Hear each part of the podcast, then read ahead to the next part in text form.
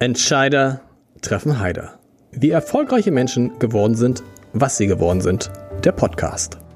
Dieser Podcast wird von der Hamburg Commercial Bank präsentiert. Die ist jetzt eine private Geschäftsbank und hat ihren Sitz, wie ihre Vorgänger, seit vielen Jahrzehnten in Hamburg. Die Hamburg Commercial Bank ist spezialisiert auf mittelgroße Unternehmenskunden. Viele davon kommen aus den Bereichen Immobilien, erneuerbare Energien oder aus der maritimen Wirtschaft. Wenn es um komplexe Themen rund um klassische Bankdienstleistungen, um Projektfinanzierung oder Kapitalmarktprodukte geht, ist die Hamburg Commercial Bank eine sehr gute Adresse. Und jetzt viel Spaß bei Entscheider treffen Heider. Herzlich willkommen. Mein Name ist Lars Heider und ich fühle mich heute, ich muss das so sagen, ich fühle mich heute so, wie sich diejenigen fühlen müssen, die so eine Silvestergala aufzeichnen. Denn der, der Podcast, den wir heute aufzeichnen, und ich sag mal, heute heißt, es ist noch nicht Oktober, den, wir heute, den wir heute aufzeichnen, der wird erstmals am 31. Dezember ausgestrahlt. Das hat einen Grund, weil das ist dann die Phase, wo wir alle sehr, sehr viel gegessen haben, wo das neue Jahr direkt vor uns liegt und man denkt so, es muss alles anders werden. Ich muss weniger essen, ich muss entschlacken, ich muss sowieso mein ganzes Leben umstellen und dafür habe ich wirklich den perfekten Gast heute hier. Ähm, einen Mann, der sein Geld und dessen Familie das Geld damit verdient, dass sie anderen Leuten, sagen wir es mal, sehr verkürzt. Ich weiß, dass jetzt kommt. sehr, sehr wenig zu essen gibt. Ich freue mich sehr, dass äh, Leonhard Wilhelmi heute da ist.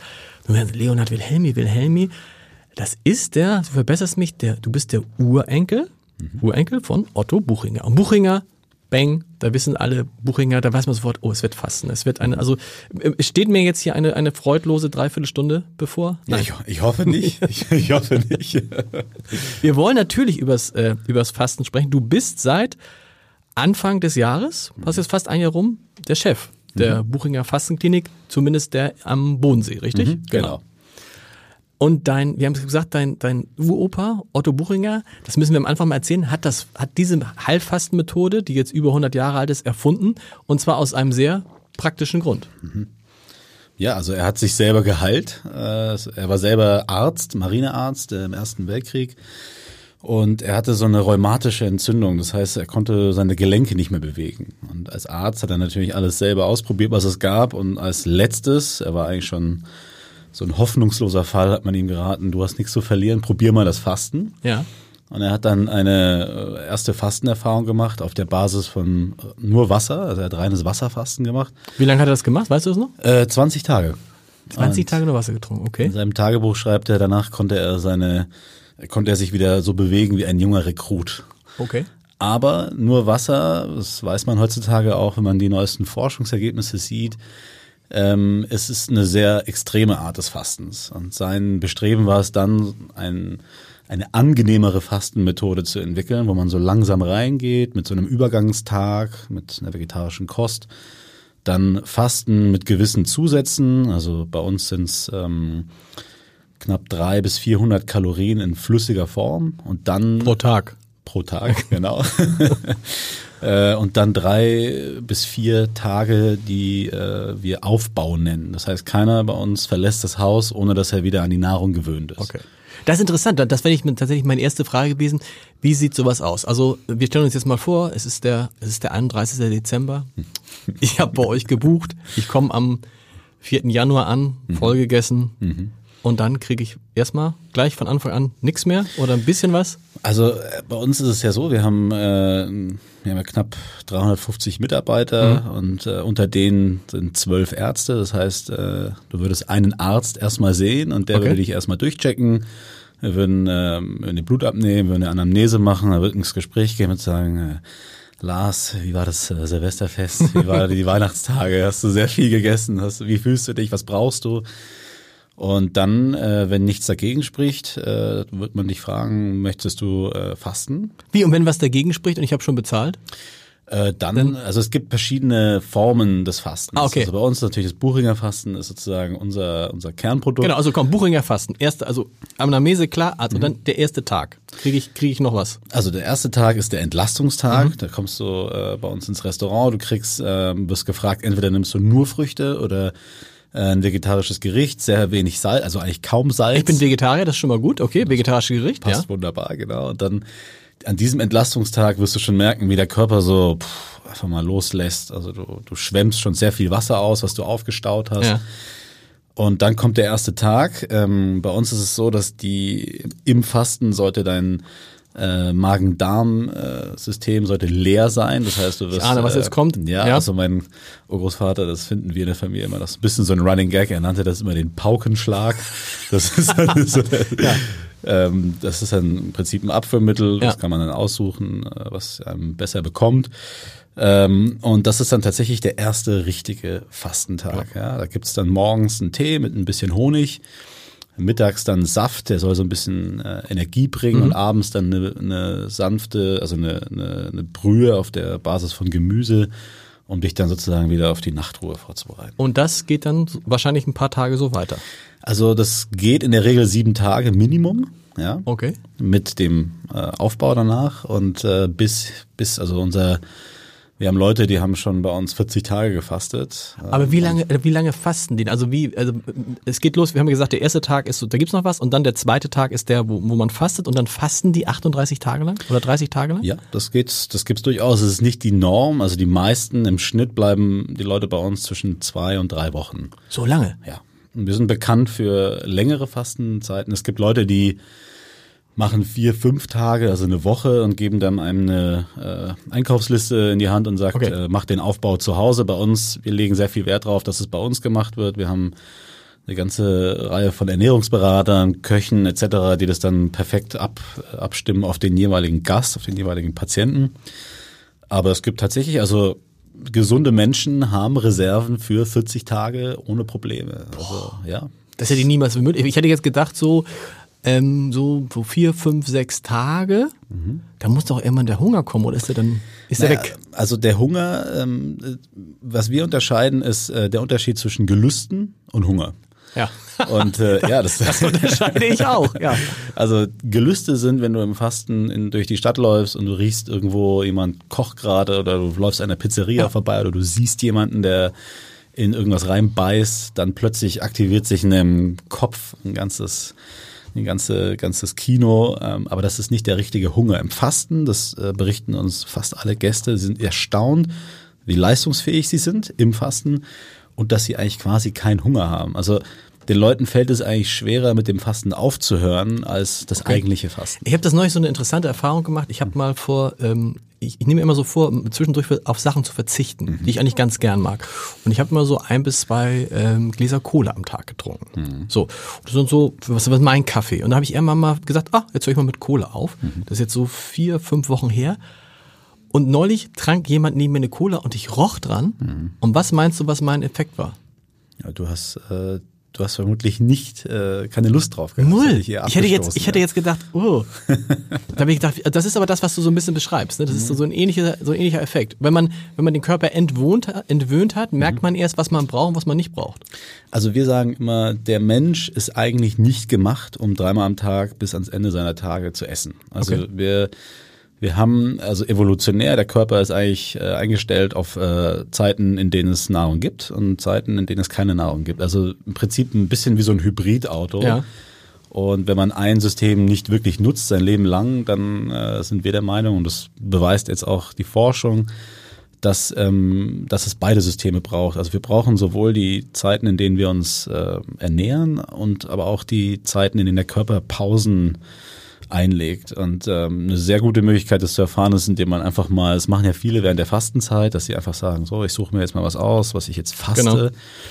Und das sind sehr gute, ähm, das sind sehr gute Mechanismen, um, um vor allem auch mit äh, schlechten Gewohnheiten äh, ja, fertig zu werden. Wir müssen gleich, wir kommen gleich noch dazu, wie, wie, wie krass es natürlich ist, dass Leute zu euch kommen, nicht wenig Geld bezahlen und dann einfach, aber das hat ja, muss ja seinen Grund haben. Mich würde noch einmal so am Anfang interessieren, wie wichtig ist das, das sagen ja immer alle, trinken, trinken, trinken, trinken, weil trinken ist unbegrenzt. Du kannst zwei, drei, vier, darf man auch nicht zu viel trinken, ne, aber Also trinken ist sehr, also man nimmt ja sehr viel ähm, Flüssigkeit auch schon über die Nahrung auf. Genau. Das heißt, wenn man die Nahrung weglässt ähm, und dann sich vielleicht auch noch körperlich betätigt, ähm, dann muss man versuchen, relativ viel Wasser. Also wir sagen immer so zwei, drei Liter am Tag müssen es schon sein. ja. Und das führt dazu, dass eben die typischen Faster bei uns immer mit einer Flasche Wasser rumlaufen und äh, Daran, ja, das, daran erkennt man sie. Und das heißt auch nichts anderes trinken, ne? Ja, also, also- abends mal so ein Bierchen, so ein Fastenbier. Das würde relativ stark reinhauen. Also der die die die Leber, ähm, die die die Magenschleimhäute, das ist ja alles sehr sehr sensibel und auch so in der Erneuerung im Fasten. Also der Körper benutzt ja die Zeit des Fastens, um auch einfach mal im äh, in den Organen äh, die ganzen Schleimhäute zu erneuern. Und wenn man jetzt da einen Espresso oder einen Kaffee drauf ähm, trinken würde aufs Fasten, ähm, dann hätte wäre das eine ziemlich äh, harte Reaktion. Ja. Gibt's dann Leute, die das mal versuchen auf dem Zimmer heimlich? Ja. Ihr kontrolliert die ja nicht irgendwie. Also wenn man mit den Taxifahrern spricht, manchmal dann kommt schon äh, Erstaunliches zutage, was die Leute so treiben. Aber das ist Gott sei Dank eine Minderheit. Aber es gibt natürlich auch die rebellischen äh, Gäste unter unseren Gästen. Aber Was macht ihr mit denen, wenn ihr einen erwischt, der so heimlich sich da eine Schogi abends reinpfeift? ja, also es gibt ja es gibt ja Sachen, die die komplette Kur kaputt machen und es gibt manche Sachen, die ja das ist halt dann nicht das Optimale, aber das geht dann schon. Ähm, aber mit denen muss man halt reden und äh, muss ihnen auch klar machen, dass es so keinen Sinn hat. Meistens sind es diejenigen, die sich dann auch noch richtig aufregen, wenn sie nicht abnehmen oder wenn sie nicht den Kurerfolg erzielen, ähm, wo man dann im Nachhinein erfährt, ah ja gut. Okay, stimmt. Ist das denn überhaupt, ist das, ich dachte, die Leute fasten, um erstens runterzukommen, um zu entschlacken, um so sich ein bisschen zu erneuern. Oder spielt diese Rolle, ich muss abnehmen, das muss der Beginn einer, einer Gewichtsabnahme sein, ist das auch eine, spielt auch eine große Rolle? Sagen wir es mal so, die Leute kommen am Anfang häufig noch äh, unter der Prämisse, ich, ich muss einfach abnehmen, Ja. ähm, merken aber dann bei uns, dass ähm, sie ganz andere Erfahrungen machen, ja, dass einfach auch mal ähm, der Geist runterkommt, dass man mal Zeit hat, auch einen Gedanken zu Ende zu denken. Äh, und dass es einfach ähm, so eine Art äh, präventive Maßnahme ist, um das Leistungsniveau zu halten, was man eigentlich so im Alltag hat. Und ähm, das sehen wir auch an unseren Gästen. Also wir werden immer jünger. Und Okay. früher waren wir äh, vor allem weiblich ähm, und die Männer kamen dann irgendwann. Ah, das nicht gedacht. Ich dachte, das sei eigentlich praktisch so das Retreat für die Top-Manager, dass praktisch alle Top-Manager sich da aufladen am Anfang des Jahres, um dann wieder Vollgas zu geben. Es waren Ja, also- Männer, Verhältnis Männer-Frauen? Wie viel?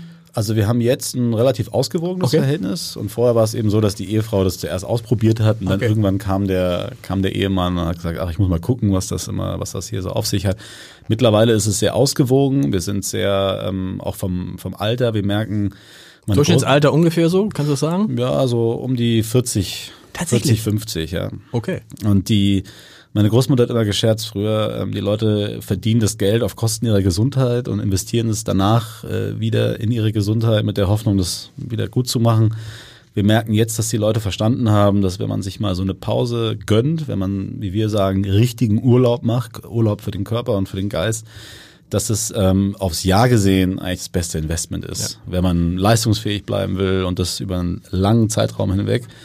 Ähm, und das, also das merkt man einfach jetzt auch am Publikum. Also Kommen die Leute dann gemeinsam? äh, das ist, also es gibt drei Fragen, die uns immer gestellt werden. Okay. Soll ich nach Überling oder nach Marbella? Das sind die beiden Klinikstandorte, muss man Genau. sagen. Was ist aus Bad Pyrmont geworden? Weil das war ursprünglich die Klinik, äh, in der auch dein, dein Uropa angefangen hat. Genau, ne? es ist äh, immer noch äh, gleiche Familie. Okay. Ähm, allerdings äh, sind es zwei Familienzweige, die das unterschiedlich managen. Okay. Aber auch, Aber- auch Buchinger weiterhin. Absolut, Genau. auch Buchinger und ähm, nach wie vor eben auch im gleichen Spirit wie wir. Okay.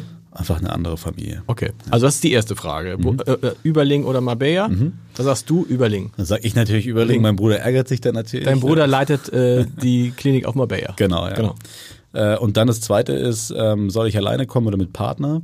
Und was wir feststellen ist, dass wenn man sich, ähm, also wenn man unterschiedliche Geschwindigkeiten zulassen kann, auch. Es gibt ja normalerweise bei Paaren immer einen, der immer alles plant. Genau.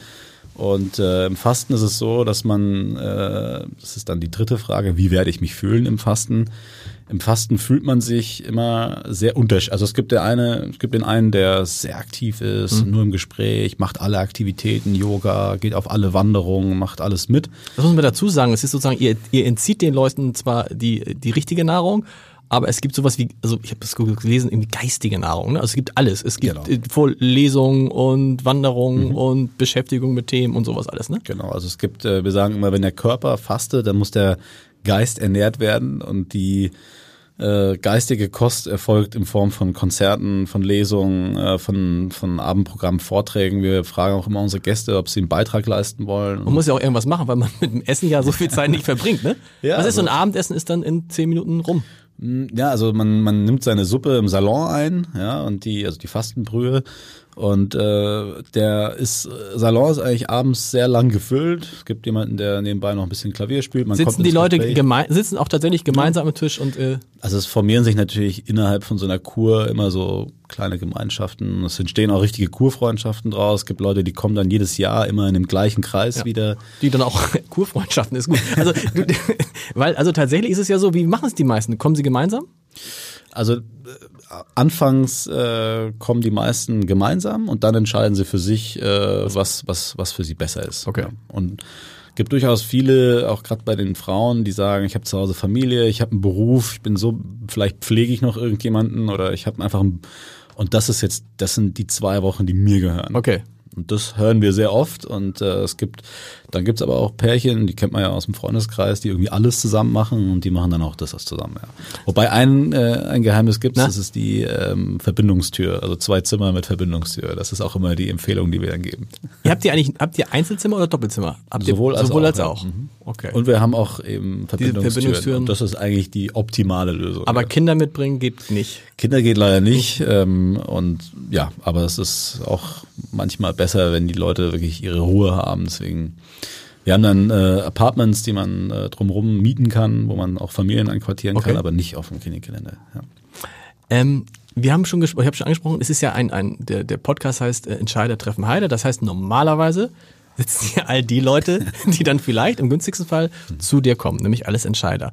Und ich habe mich gefragt, ähm, diese Top-Manager, ist bei denen die Lust auf diese, diesen Verzicht auch deshalb so groß, weil sie sonst eigentlich alles haben? Also viele merken, also das merken wir jetzt äh, mehr und mehr, dass die Leute, ähm, sie, sie genießen sich, sie genießen es in ein Setting zu kommen, wo der Takt vorgegeben wird. Okay. Wo sie, Top-Manager genießen es, in ein Setting zu kommen, wo ihnen gesagt wird, was sie machen sollen. Ja, also wir sind, wir sind durchaus, jetzt, wenn man uns als Retreat oder als Klinik oder wie auch immer äh, bezeichnet, sind wir sicherlich eine der Kliniken, die mehr von ihren Gästen verlangen als andere. Also bei uns wird nicht nur gepampert und äh, man kann es sich, man kann es sich gut gehen lassen, Ja. klar. Aber wir haben einen relativ äh, einen Takt, den wir vorgeben, nachdem man auch dann seine Kur gestalten muss. Und die, die einer hat neulich zu mir gesagt, er fühlt sich wie dieser ähm, Pavlovsche Hund. Wenn er im Taxi sitzt äh, vom Flughafen Zürich und dann zu uns fährt, dann kommt er schon so in dieses, in diesen, in diesen, in diesen Buchinger äh, Flow rein.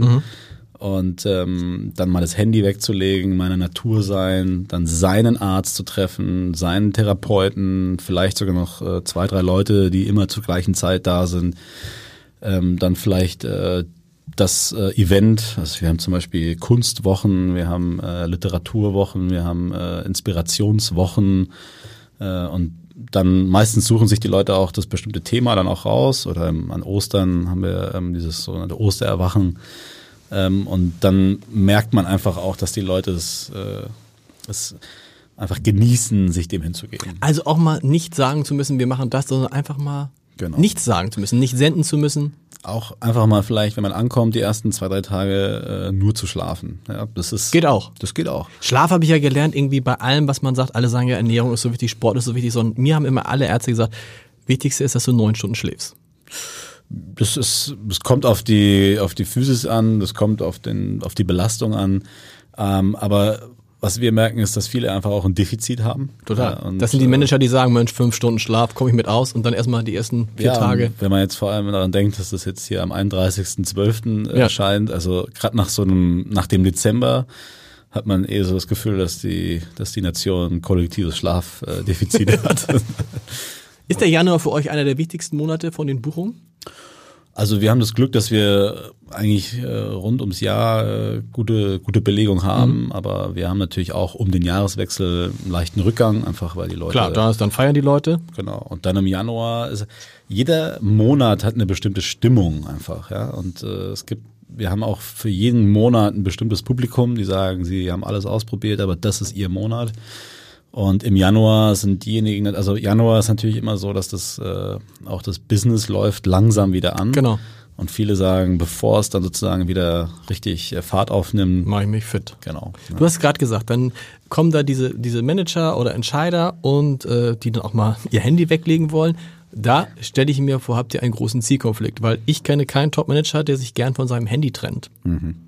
Ja, also Wie ist es erstmal, wie ist es, wie ist es grundsätzlich bei euch auf dem Gelände? Also bei uns ist das äh, Telefonieren auf dem Gelände verboten. Also man darf das Handy nur auf seinem Zimmer oder außerhalb des Klinikareals ähm, Okay. Areals verwenden. Das ist sicherlich eines der größten Streitpunkte im Moment. Also viele sagen, ja, wenn irgendjemand kommt und sagt, Entschuldigung, Sie dürfen hier nicht telefonieren, dann heißt das ja, wer bist du? Weißt du, wenn ich gerade hier am Telefon habe. Okay. Ähm, wir Genau. haben aber auch einen Fragebogen, auf dem wir immer fragen, ja, was sind die drei Sachen, die Sie gerne verändern? Ja. Und das Top 1 seit knapp zwei Jahren ist das Thema Handy.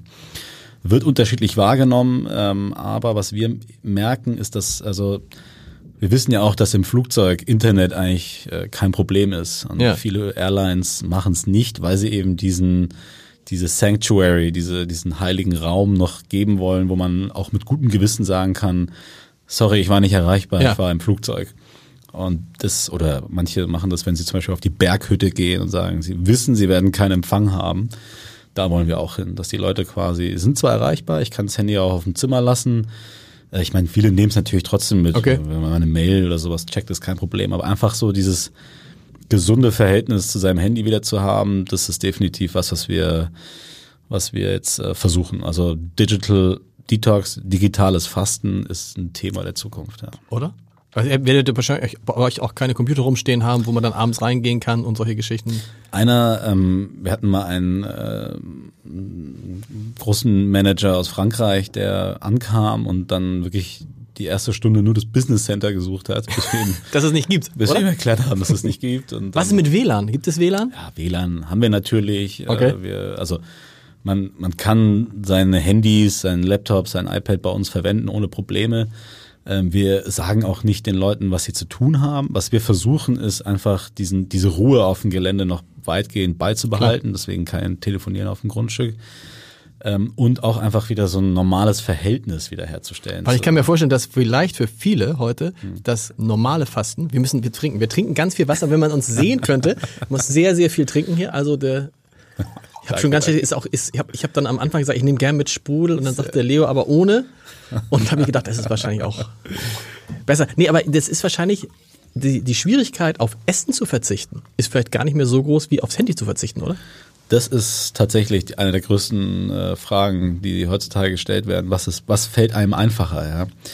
Und ähm, also wir sind natürlich mit unseren digitalen Geräten, ich mache mal den Vergleich, früher war es so, man kam an, an der Rezeption wurde gefragt, möchten Sie Ihre Anrufe aufs Zimmer durchgestellt haben? Stimmt. Wenn man gesagt hat Stimmt. nein, Ja. dann war man off the grid. Ja. heutzutage reisen die Leute an, haben drei iPads, zwei Laptops, fünf Handys dabei. Und da fragt man sich natürlich schon, wie ähm, sowas wie Ruhe einkehren kann in so einer Kur. Ja. Und das heißt, was wir jetzt versuchen, und da sind wir wahrscheinlich vor der Gesellschaft äh, schon dran, dass wie analog mit der Zigarette, die wurde ja auch erst aus einigen Bereichen rausgedrängt und dann irgendwann ganz, dass wir sozusagen bestimmte Areas definieren, wo ähm, es sowas wie einen regulierten Umgang mit Handys gibt. Ja.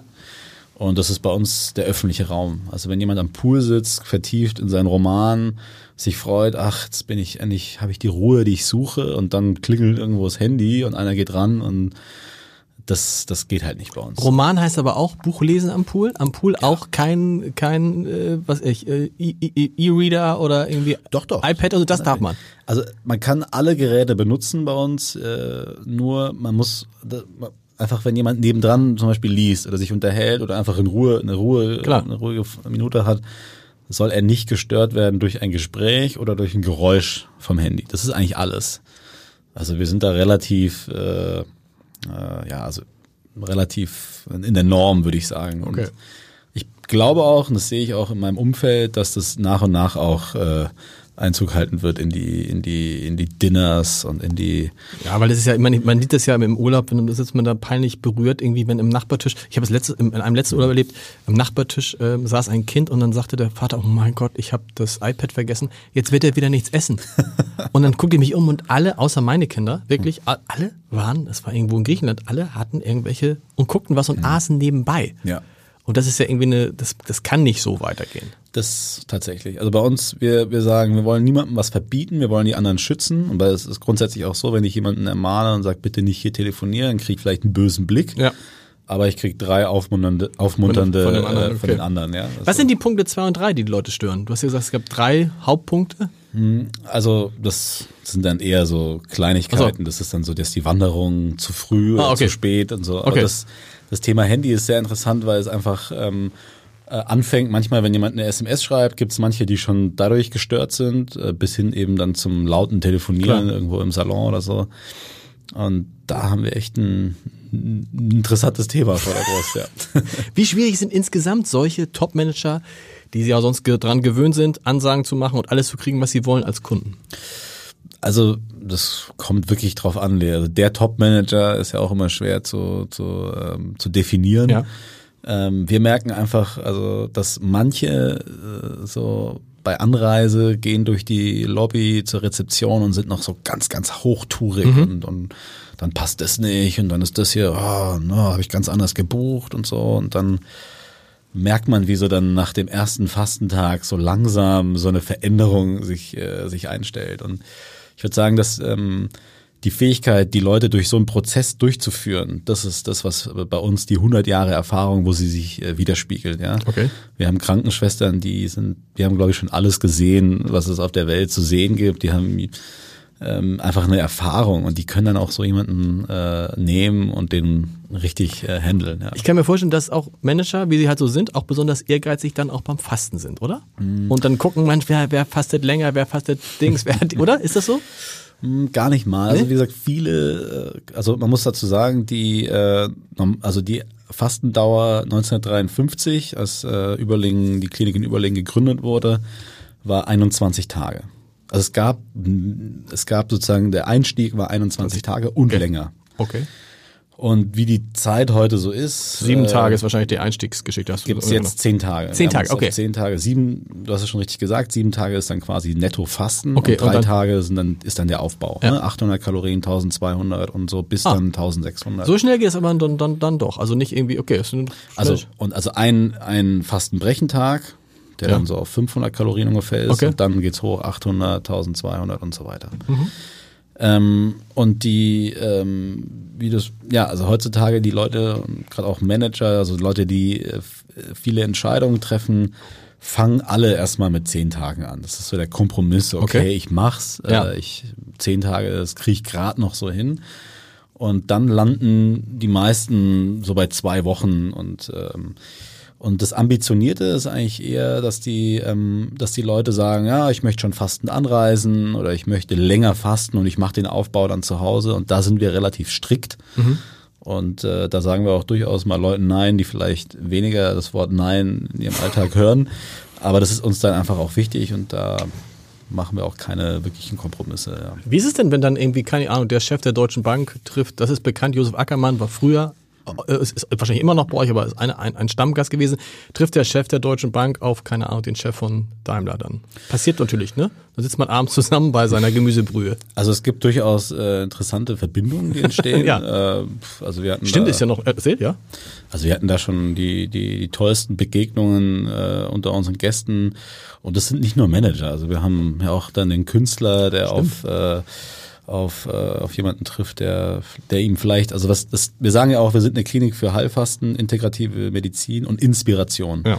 Inspiration trägt dem Rechnung, was du eingangs gesagt hast, dass der Körper fastet, deswegen die, der Geist ernährt werden muss. Ja.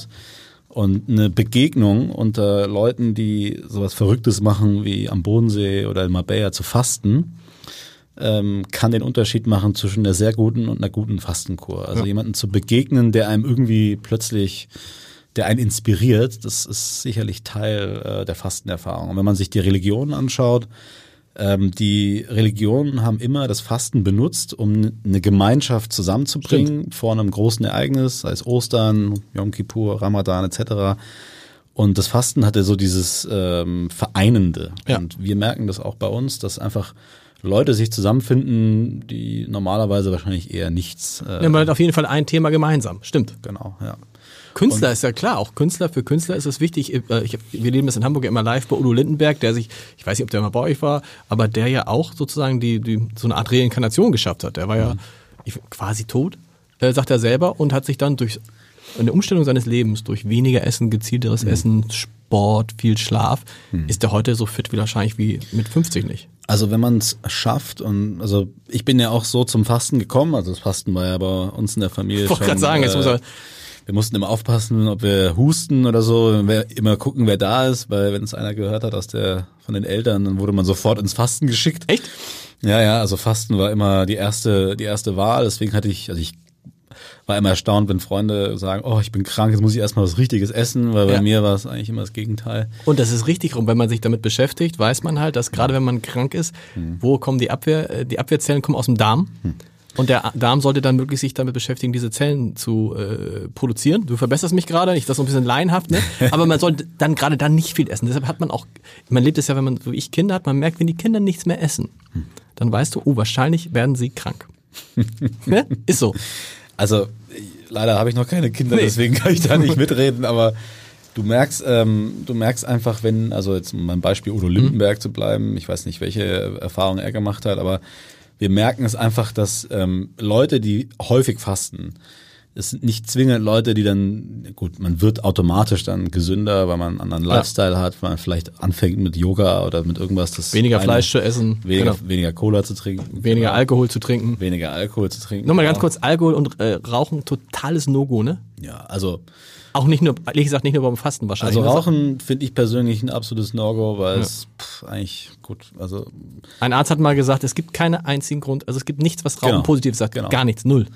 Also vielleicht das Vereinende mit anderen Rauchern und so, aber so Ja. von ein Glas Wein oder mal irgendwie Gibt's bei euch Wein? Nee. Nee. Also bei uns nicht. bei uns nicht. Bei mir zu Hause gibt's Wein, aber ähm, es, es geht einfach um die richtige Balance. Mhm. Also, ne? also gerade zum Beispiel jetzt nach Silvester oder nach Weihnachten, wo man sich so wirklich so so dieses Völlegefühl hat, dass man dann sagt, so, ich mache jetzt einfach mal was, was jetzt nicht, um, das ist nicht was Außergewöhnliches, sondern ich mache und ich mache es alle zwei, ich mache es zweimal im Jahr. Mhm. Anfang Januar, genau wie du es beschrieben hast. Also ich mache jetzt äh, 2. Januar mache ich äh, 14 Tage. 14 Tage, fastest du oder kein Alkohol? 14 Tage, ich faste. Okay. Mhm. Auch in der eigenen Klinik oder zu Hause? Also ich bin früher immer nach Marbella gegangen, Okay. weil mich da weniger Leute kennen. Äh, und mittlerweile mache ich es halt äh, neben der Arbeit. Ja, Okay. Also ich, Und du arbeitest ganz normal weiter. Das ist natürlich, genau, ich mache dann so, ich lasse mich dann manchmal in bestimmte Zimmer reinbuchen und schlaf mal eine Nacht da, schlaf mal eine Nacht Cool. in der Kategorie, in dem Haus, einfach um zu wissen, auch so, wie schläft es sich, wie ist die Geräuschkulisse, Cool. was, äh, einfach um das Haus besser zu kennen. und das zweite Mal dann? Das zweite Mal vor meinem Geburtstag äh, im Juni. Okay. Äh, ich habe am 17. Juni Geburtstag und faste immer vorher. Meistens war das das mal, um noch so ein bisschen gut auszuschauen. und äh, einfach auch noch mal nach sechs Mo- Ich merke immer, ein Fasten bei mir hält so drei, vier Monate. Okay. Dann, da fällt mir alles leicht. Ich kann meinen Sport, ich sage auch mal nein, ich komme auch äh, nach so einem Exzess relativ schnell zurück. Ja, also wenn man, wenn man ein Hochzeitswochenende oder sowas hat. Ja. Und dann irgendwann kommt der Moment, wo ich so ein bisschen entgleise. Und dann versuche ich mit dem intermittierenden Fasten, das heißt mit dem ähm, sozusagen Tagesfasten, wo man am Tag 14 bis 16 Stunden nichts isst und seine Das Mahlzeiten. ist gut, oder? Ist es, jetzt, habe ich, jetzt habe ich dich hier als den großen Experten da, dieses Intervallfasten, von dem alle sprechen. Das habe ich auch mal gemacht. Das ist mir, ist mir gut bekommen, dass irgendwie, was war das? Bis, bis, glaube ich, bis sechs habe ich, also ab sechs habe ich nichts mehr gegessen und dann ab zwölf wieder. Mhm. Ja, genau, das sind dann. Das ist so, wie schon so das das? sind, also äh, puh, das sind, ja, das sind äh, 18, 18 Stunden. Ja, das ist. nee, äh, ab acht habe ich nichts mehr gegessen. Ja. So, aber, aber wie lange muss, wie lange muss das, wie lange muss das sein? Also die, es gibt ja bestimmte äh, Punch äh, Be Be Begriffe, Mhm. 16-8, Intervallfasten, intermittierendes Fasten. 16, ach, das Ähm, ist genau. Genau, also die, die Theorie, also beziehungsweise die Studie, auf der das beruht, hat gesagt, dass die Labormäuse haben 16 Stunden nichts zu essen bekommen und haben dann alle ihre Mahlzeiten in einem sogenannten Feeding Window, also in einem Fütterungsintervall ähm, von acht Stunden, also sie haben alle ihre Mahlzeiten innerhalb von acht Stunden äh, Okay. eingenommen. Und äh, diese Mäuse haben eben wahnsinnig äh, positive Ergebnisse gehabt. Also sie sind, haben länger gelebt, sie waren gesünder als die Vergleichsstudie. Mittlerweile wissen wir, das ist jetzt so ein bisschen so, ähm, so also das weiß man, dass diese Studie, diese 16 Stunden darauf beruht, dass der Labor ähm, dass der Labormitarbeiter ähm, zu Hause eine Freundin sitzen hatte, die gesagt hat, du bist nicht später als äh, 16 Uhr zu Hause. Echt? Und äh, deswegen, äh, also Aber es funktioniert trotzdem. es funktioniert wunderbar. Es ist eine tolle Methode, um ähm, auch wieder so im Einklang, also um wieder zurückzukommen, zum Beispiel nach einem Wochenende oder jetzt nach dem. Wie lange äh, musst du das dann machen? Reicht dann ein, zwei Tage? Also optimalerweise hält man es äh, quasi Auch eine wieder längere Zeit durch. Also man, das ist durchaus auch ein Lifestyle. Also man kann wirklich äh, sich, äh, man kann wirklich danach leben. Was wir empfehlen, bevor man anfängt, Mhm. sich so auf irgendwie 16 Stunden, oh, ich habe jetzt noch 20 Minuten, äh, jetzt setze ich mich nur mal dazu, Egal, oder alle anderen Ja. essen, ist das Gefühl, wieder Hunger zu haben. Also einfach so, man, viele Leute gehen durch den Alltag und haben überhaupt keinen Hunger und essen einfach nur nach Uhrzeit. Äh, Und diesen wirklichen Hunger, den man kennt aus der Schule, letzte Stunde, bevor es nach Hause geht, alle, man hört sozusagen um einen herum die Mägen schon grummeln und hat selber diesen fundamentalen Hunger. Und das ist der, wo man merkt, okay, jetzt äh, kann ich wieder essen. Ja. Manchmal habe ich so einen Hunger um elf. Und dann gehe ich um elf Uhr Mittagessen und da gucken mich alle an und sagen, bist du irre? Ich bin nicht irre offensichtlich. Naja, also wenn man wirklich Hunger, und da, da dann kommt essen. man, wir haben ja vorher darüber gesprochen, Ja. ob man im Fasten Hunger hat. Und im Fasten hat man meistens keinen Hunger, sondern Lust. Mhm. Und nach dem Lustprinzip essen eigentlich die meisten. Oh, jetzt habe ich Lust auf einen Snickers, jetzt snacke ich mal was Genau. zwischendurch. Und zu warten, bis man wirklich Hunger hat, ist das Signal des Körpers, dass er wieder bereit ist. Genau. Und wenn du jetzt abends vorher, sagen wir mal, du hast, äh, du hast um 6 Uhr abends äh, gegessen oder vielleicht sogar um 8, dann hast du ja vier bis sechs Stunden quasi bis, bis Mitternacht und dann, wenn du um 11 Uhr essen gehst, dann bist du ungefähr in diesem äh, in dieser, Ist es diese Intervallfasten, ist es nicht nur für euch nicht nur so eine mittelgute Nachricht, weil Leute sagen, hey, ich muss ja gar nicht, was zahlt man bei euch für, wann geht das los, so so ein Tag? 300 Euro? ja, das geht so ungefähr bei 300 Euro los. Und geht nach oben, glaube ich, habe ich gesehen, da sind, kommt auf die Zimmergröße dann an, weil das Essen ist für alle gleich, oder? Zimmergröße, Blick. Genau, also es, was, was du bei uns bezahlst, ist äh, zum einen das Zimmer und gleichzeitig auch das medizinische Setting. Genau. Ja? Also die Therapeuten, die, die Aber ja, heißt 300, 300 Euro die Nacht ist jetzt so ja, das ist so die Standard, oder? Das ist Nee. die absolute Standardkategorie, genau. Und dann geht's hoch bis 1000, 1000, 2000. Pro Nacht? Äh, ja. Wow.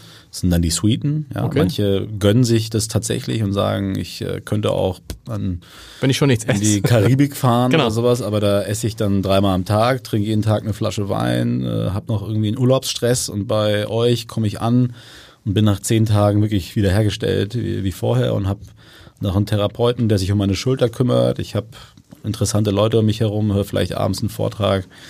Also das substituiert quasi tatsächlich äh, so einen Urlaub. Deshalb fand ich, habe ich die Zahl gefunden, da musst du sagen, ob sie stimmt.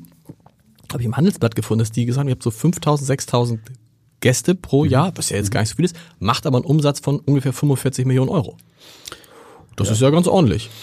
Ja, das, äh, das, das macht uns natürlich froh, dass wir im Moment so einen Erfolg haben. Es zeigt eben auch, dass die, ähm, dass die Methode oder das Fasten, ich erinnere mich noch an Zeiten, wo Leute mich für verrückt erklärt haben, als ich erzählt habe, was meine Familie seit 100 Jahren macht. Na ja, klar, wenn du sagst, die Leute geben, äh, kommen zu euch und geben vielleicht 1000 Euro pro Tag aus, um dann quasi nicht zu essen zu kriegen.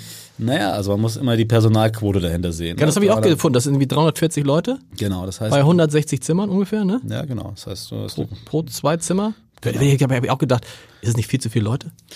Also wir glauben daran, dass äh, der Unterschied, ähm, den, den wir bieten können, ist einfach, dass wir den Leuten, äh, dass wir den Leuten das Gefühl geben können, in so Du einem musst mehr trinken, Leo. Ja, ich schenke nochmal nach. Bitte, bitte. Wahnsinn, ich habe noch nie in einem Podcast so viel getrunken wie heute. Wir müssen auch gleich zum Ende kommen. Nein, also, also ihr, das, was der Unterschied ist? Naja, also bei uns fühlt man sich äh, in den Händen von Experten. Okay. Durch von der Krankenschwester bis zum Arzt. Wir im, in dem Bereich Fasten können wir die Leute optimal äh, begleiten. Ja, wir können natürlich nebenbei auch noch diagnostische Checks machen, man kann mal sein Herz untersuchen, Klar. man kann sich mal durchschallen, man kann äh, mal eine Magenspiegelung machen, was auch immer. Äh, wir haben auch ein exzellentes Konsiliarnetz, das heißt, ähm, und man kann das eben auf den unterschiedlichsten äh, Klar. Niveaus äh, äh, quasi wahrnehmen. Zahlt die Krankenkasse das eigentlich? Ähm, Die Fastenkur an ja, sich wahrscheinlich Also wir sind, ähm, wir sind anerkannt von den Krankenkassen, also wir haben den Klinikstatus und ähm, man kann sich auch äh, von der Krankenkasse ähm, quasi einen Aufenthalt verschreiben lassen. Ist das denn skalierbar? Das klingt nicht so, oder? Also jetzt die Frage, man fragt sich, warum habt ihr nur zwei Kliniken? Warum habt ihr nicht zehn? Oder 20? Also die Generationsaufgabe äh, von, von meinem Bruder, meiner Cousine und mir, die jetzt übernommen haben, ist sich auch diese Frage zu stellen. Okay. Ähm, wobei wir jetzt eine Größe erreicht haben an unseren Standorten, wo wir nicht weiter wachsen wollen. Also Okay. wir wollen jetzt nicht mehr Zimmer, weil wir glauben, dass es jetzt so eine gute Größe ist. Ähm, Das heißt andere Standorte. wäre eine Möglichkeit. Was ist denn mit Hamburg? Habt ihr viele Gäste aus Hamburg?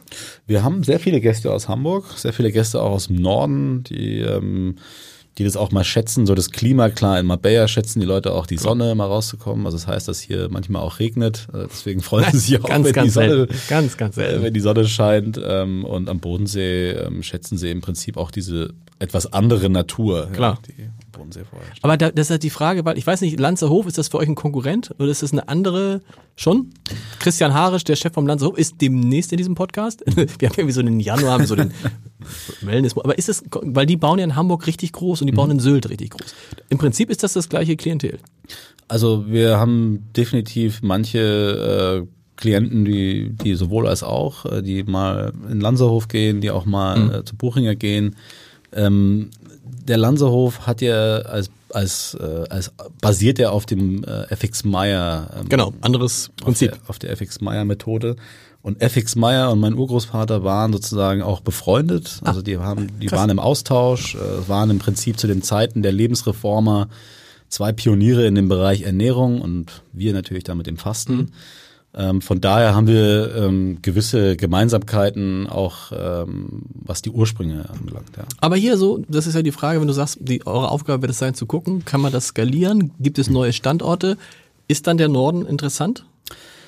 Also der Norden ist durchaus interessant. Also wir haben ähm, natürlich mit den Regionen Hamburg äh, und ähm, ja, ich meine auch um Kiel herum oder wenn man sogar noch weiter hochgeht in den Norden, die skandinavischen Länder natürlich sehr finanzstarke äh, Regionen. Mhm. Ja, natürlich. Ich mit, meine, Kopenhagen ähm, ist nicht weit weg, ne? Also wenn du irgendwo in Flensburg sowas baust, hast du, kriegst du die Kopenhagener genauso, die Dänen genauso wie die Genau, Schweden, ja. wie die. Also Das steht an. Das irgendwann mal. also zu das- über, nee, das sich zu überlegen. Also wir haben immer gesagt, dass wir uns als europäisches Unternehmen verstehen. Okay. Ja, wir haben äh, bei uns in den Kliniken die vier Sprachen schon ähm, als Standardsprachen, Mhm. Französisch, Englisch, Deutsch, Spanisch. Und ähm, unsere Kunden, unsere Gäste äh, kommen aus dem gesamten europäischen Raum, wenn nicht der gesamten Welt. Also ich habe jetzt äh, vor der Sendung hier nochmal in die Statistik reingeschaut. Wir haben ähm, aktuell circa 40 Prozent nur Deutsche und der Rest sind internationale Okay. Gäste. Ja, das heißt, wenn wir uns, ähm, ähm, wenn wir jetzt in die Zukunft denken, dann ist für uns die Zukunft äh, europäisch. Okay. Und wenn wir in die Zukunft denken, gibt es den schönen Satz, alles, was sich digitalisieren lässt, wird digitalisiert. Und da frage ich mich, brauche ich denn noch so eine Klinik oder reicht es auch eine App? Äh, neulich hat mir ein, ein, ein Psychologe, der macht, hat große Erfahrung damit, äh, gro äh, große Erfolge damit, hat eine App für Depressive gemacht. Und sagt, dass die Behandlung ist besser als, äh, also in, in, der, in der Tiefe sogar besser als das, was ich vorher gemacht habe. Also wir sind der Überzeugung, dass äh, man einen Aufenthalt bei uns jetzt nicht substituieren kann ähm, in der Tiefe und in der ja einfach im Detail und in der in der Behand im Behandlungsspektrum. Ja, wir haben 250 verschiedene Behandlungen von unseren Therapeuten. das ist, äh, Wir sagen immer, wir sind High Touch und nicht High Tech. Die, One- ja. die Erfahrung oder ob, ob man sich jetzt ein Buch kauft und zu Hause nach dem Buch und der Methode Buchinger zum Beispiel fastet oder ob man jetzt eine App hat, die, was ich, irgendwelche Features, irgendwelche Funktionen bietet, ähm, das ist, glaube ich, als, ähm, als Initialerfahrung, als Initialfastenerfahrung auch durchaus möglich. Weil irgendwie tatsächlich, wenn du es mit, mit dem Handy machen würdest, dann würdest du den Leuten das an die Hand geben, was sie eben gerade irgendwie bei euch wegnehmen wollen. Ne?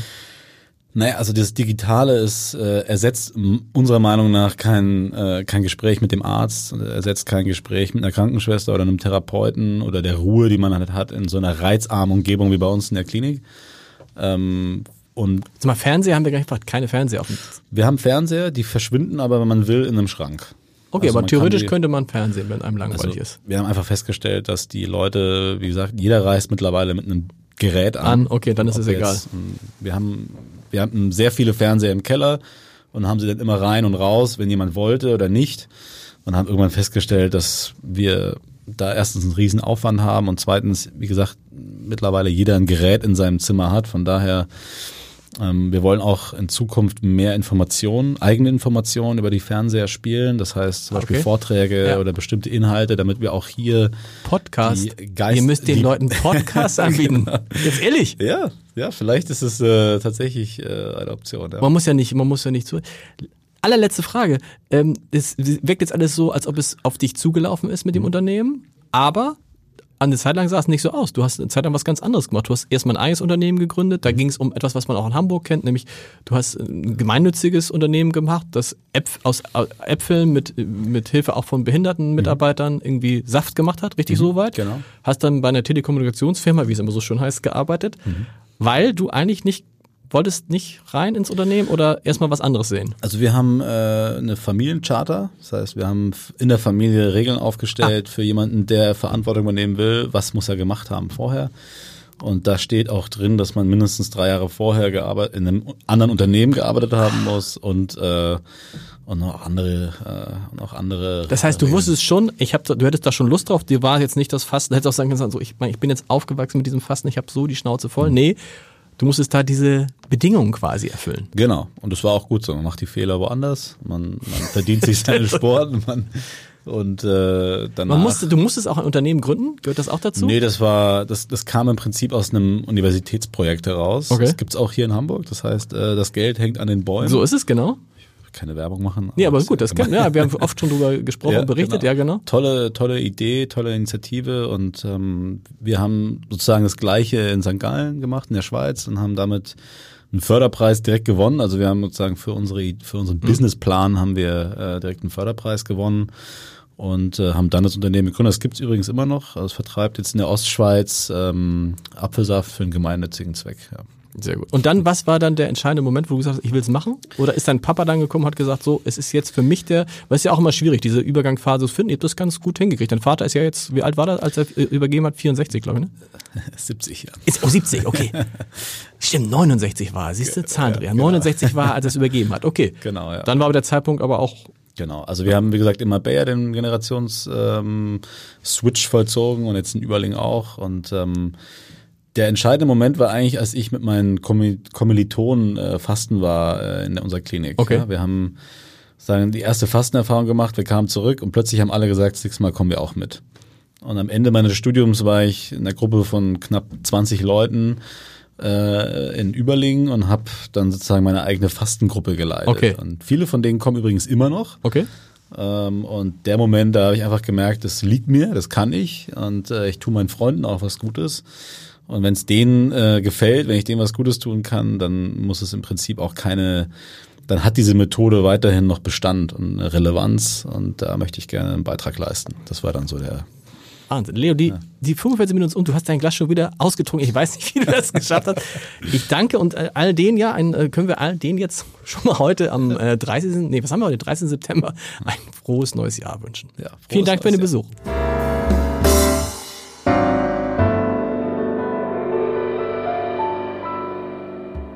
Weitere Podcasts vom Hamburger Abendblatt finden Sie auf abendblatt.de slash podcast.